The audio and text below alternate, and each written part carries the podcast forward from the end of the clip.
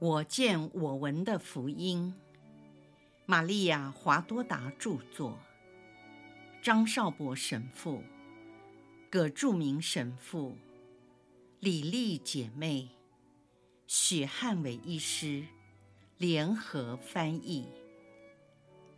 第三册：耶稣光荣的复活至圣母蒙召升天。第六百四十八章，伯铎与若望沟通。伯铎叩别至圣童贞玛利亚。伯铎和若望在西满家房顶的阳台上，此刻正是皓月当空，将阳台照射的有如白昼。他们在那里低声交谈。不时地指着门窗紧闭的拉扎路家园，谈的时间相当长，一面谈一面来回踱步。忽然不知道为了什么事，讨论热烈起来。他们的音量原先是柔和的，不久便提高了嗓门，甚至说的话都可以清楚地听到。博多用拳头敲击了一下阳台的矮墙，大声地说：“但是你为什么不了解？我们必须这样做。我是因天主的圣名跟你说话，你要好好的听话，不要固执，应该按照我说的去做。这并不是懦弱或恐惧，只是为了防范全面性遭到毁灭。”这对基督的教会来说是致命的伤害。我注意到我们的一举一动都有人在监视。尼科德摩也认为我的看法很正确。就是为了这个缘故，我们不能留在伯达尼，也不能留在这个家或尼科德摩、尼可以及阿纳斯达西卡等人的家中，全都是为了这个缘故。就是避免教会因为领导人物的丧亡而遭致毁灭。若望回答说：“师父曾向我们保证，连阴间的势力也不能把教会消灭，绝不能战胜它。”伯铎说：“这是真的，地狱绝不会战胜它，就像未能战胜基督一样。”但是恶人可以，就如他们战胜了人儿天主的耶稣。他虽然战胜了撒旦，但没有战胜那些人。若望回答：“那是因为他不愿意战胜他们，因为耶稣要拯救人类，所以他必须经过死亡，甚至死得那么悲惨。但是他若愿意的话，”怎么不能战胜他们呢？多少次他不是都能逃过人的各种诡计吗？伯铎说：“教会将面临种种的阴谋与迫害，但不会彻底灭亡。只要我们够谨慎，避免现任的牧长们被杀害，我们应当先为教会培育更多阶层的神职人员。”我们这些第一批私募应祝圣他们，培育他们，教导他们，使他们有足够的条件执行各样的职务。若望，请你不要自欺。法利赛人、经师们、公益会的成员，他们尽其所能地追杀所有教会的牧人，使羊群失散。这些羊群还软弱胆怯。特别是巴勒斯坦地区的这一群，我们不能让他们一天缺乏牧人，直到在他们中间有人成为牧人为止。你也看到他们杀害了许多牧人，你再想一想，在这地球上有多少地区的人正等待着我们？主的命令是非常明确的说。你们要去使万民成为门徒，应父及子及圣神之名给他们受洗，教导他们遵守我所吩咐你们的一切。对我个人而言，耶稣在加里勒亚湖畔，就连续三次命令我牧放他的羊群和喂养他的羔羊，并预言，到我老年时，才会遭到捆绑和逮捕，并在遥远的地方以我的血和性命来见证他是基督。如果我听懂了他的意思，他在拉扎路去世以前要我去罗马，在那里建立永存不朽的教会。耶稣在未完成福音工作之前，也曾退隐到厄弗辣因。只有到了预定的时刻，他才返回犹大被捕和被钉死。难道耶稣的退隐不对吗？我们都应该效法他。没有人能说拉扎路、玛丽德莲和马尔大是胆小的人。然而，你已经看到，他们三个人虽然难过，但还是离开了这里，好将天主的圣道。传扬到巴勒斯坦以外的地区，以免在这里受到犹太人的封杀。我既被他指定为大司祭，已经做了决定。其他的宗徒和门徒们也做了决定。我们要离开此地，分散到不同的区域和国家。有的去撒玛利亚，有的去地中海各地。有的去腓尼基，或到更远的地方，叙利亚、希腊群岛及全罗马帝国。假设我们现在所在的这个地区，遍地是柚子和犹太人的毒药，使田地荒凉，寸草不生，影响天主栽培的葡萄园变成废墟，我们就应该转移阵地。播种在别的良田和葡萄园中，使他们不只有所收成，而且大获丰收。在此地，为了犹太人的仇恨，毒化了水源，致使我、渔人的渔夫和我的弟兄们都不能为天主捕得人灵，我们就只好寻找别的水源。我们都要谨慎。同时也得机灵。若望，请你相信我。若望回答说：“你有理。我之所以坚持我的想法，是为了圣母玛利亚。我不能，也绝对不可以把她单独留下，这会令我们双方都感到太难过。同时，对我来说，也是最坏的决定。”博多说：“你留在这里，圣母也一样，因为要他离开这里是不合理而且糊涂的事。”若望回答：“圣母也绝对不会同意的。等到他已不在人世时，我再和你们团聚。”博多说：“是的。”你将来要和我们在一起，你还年轻，还要活得很久。若望回答：“可是圣母玛利亚的寿命已经不会太长了。为什么？她生病了吗？或在受苦，还是身体虚弱？”若望回答：“哦，不。”无论时间或痛苦的经历，对他都没有产生丝毫的影响。他的外表和精神方面好像青春常驻，显得安详和幸福。既然这样，你为什么说？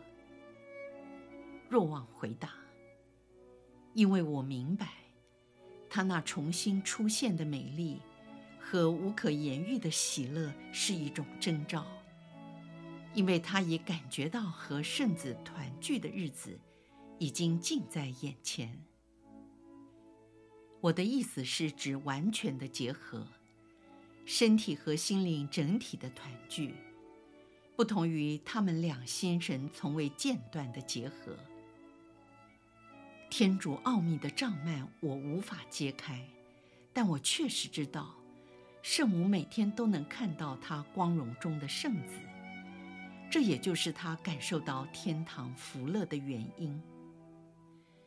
我想。因为圣母瞻仰圣子，他的心灵受到光照，而知道未来的事情，如同天主知道的一样，包括他自身的未来情况。固然他身体尚在世上，但我敢说，且不怕说错，他的心灵几乎常常都在天上，并与天主结合在一起。如果说天主在他内，我也不认为我说了亵渎的话。天主居住在他身内，一如当初她怀孕天主圣子一样。更好说，天主圣言降生在他胎中，为了变成真人耶稣基督。更好说，天主圣言降生在他胎中，为了变成真人耶稣基督。同样，现在圣母与基督结合成一体，使自己变成基督蒂尔，就好像自己取了新的人性，与耶稣的人性相同。假设我所讲的这些是异端邪说，那就求天主使我明白错在哪里，并求他宽恕我。圣母生活在爱中，这爱的烈火使她温暖、滋养她、光照她。将来也是同样的爱火，在指定的时刻，使她不感觉任何痛苦，也不受肉体的任何损害，从我们当中把它接到天上。只有我们感到悲伤，特别是我，我们就要失去我们的老师。领导和抚慰者。到那时刻，我真的要变成一个孤独的人了。这时，若望声音颤抖，接着放声大哭，令人听了柔肠寸断。这种情况，连他站在十字架下和在圣墓内，也未曾发生过。伯铎也跟着哭了起来，虽然没有那么激动，但也相当沉痛。他流着泪请求若望不要忘记通知他，希望也能给圣母送终，至少亲临他的丧礼。若望回答说：“只要可能的话，我会的，但我非常怀疑，似乎在我内有声音说。”他的逝世犹如厄里亚先知一样，乘着由天降下的旋风，有火马车把他接走。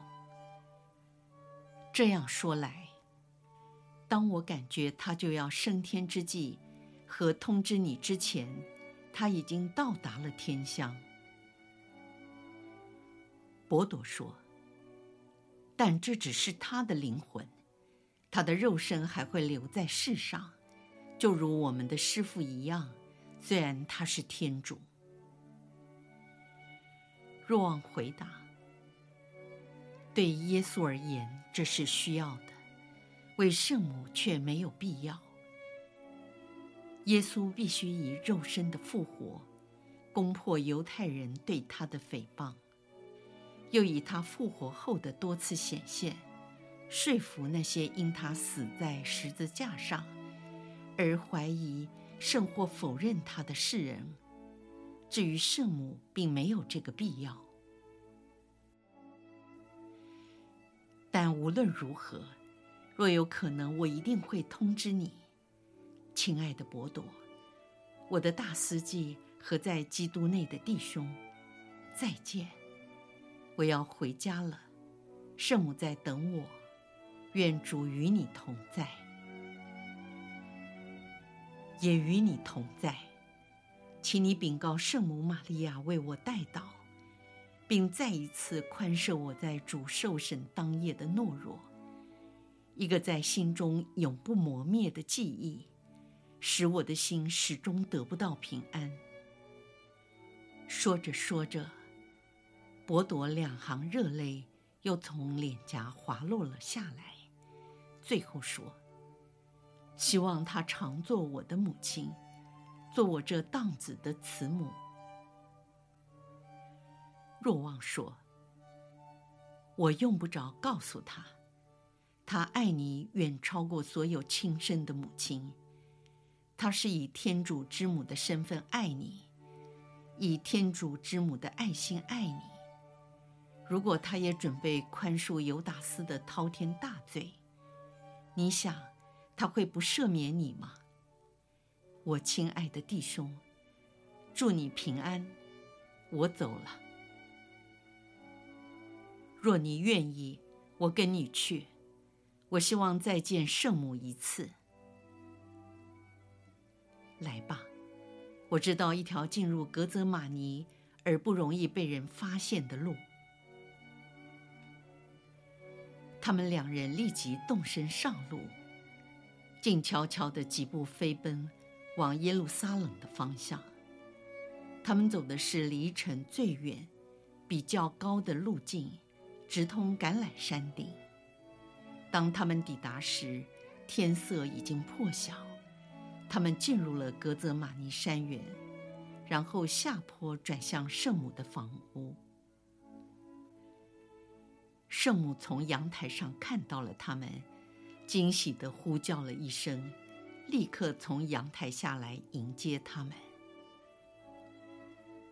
伯铎匍匐在他脚前，脸贴着地说：“母亲，原谅我。原谅什么？你犯了什么罪？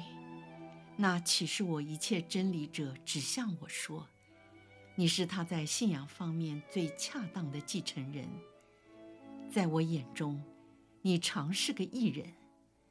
虽然偶尔有些冲动，可是我该原谅你什么呢？伯铎只在哭，一声不响。若望解释说，伯铎对他在圣殿庭院中曾经否认了耶稣一事，始终不能忘怀，深感愧疚。那是过去的事，已经一笔勾销了。伯铎，难道耶稣为此曾经责备过你吗？还是爱你已经不如过去了？没有，真的没有，反而，这不就说明了他和我都了解你，也宽恕了你吗？是真的，但我依旧是那个愚蠢的人。圣母说：“你放心吧，我告诉你，我们所有的人将来都要团聚在天上。你、我、宗徒、门徒、执事们，全体都要升天，和人儿天主的耶稣团聚。现在我以我所领受的降服你。”于是圣母就像对加玛里尔一样。按手在伯铎的头上，画了一个十字圣号。伯铎俯身叩亲圣母的脚，然后站起身来，他显得比过去要平静许多。然后由若望陪同走向高处的栅门，出了门便立即上路。若望重新锁好了门，回到圣母那里。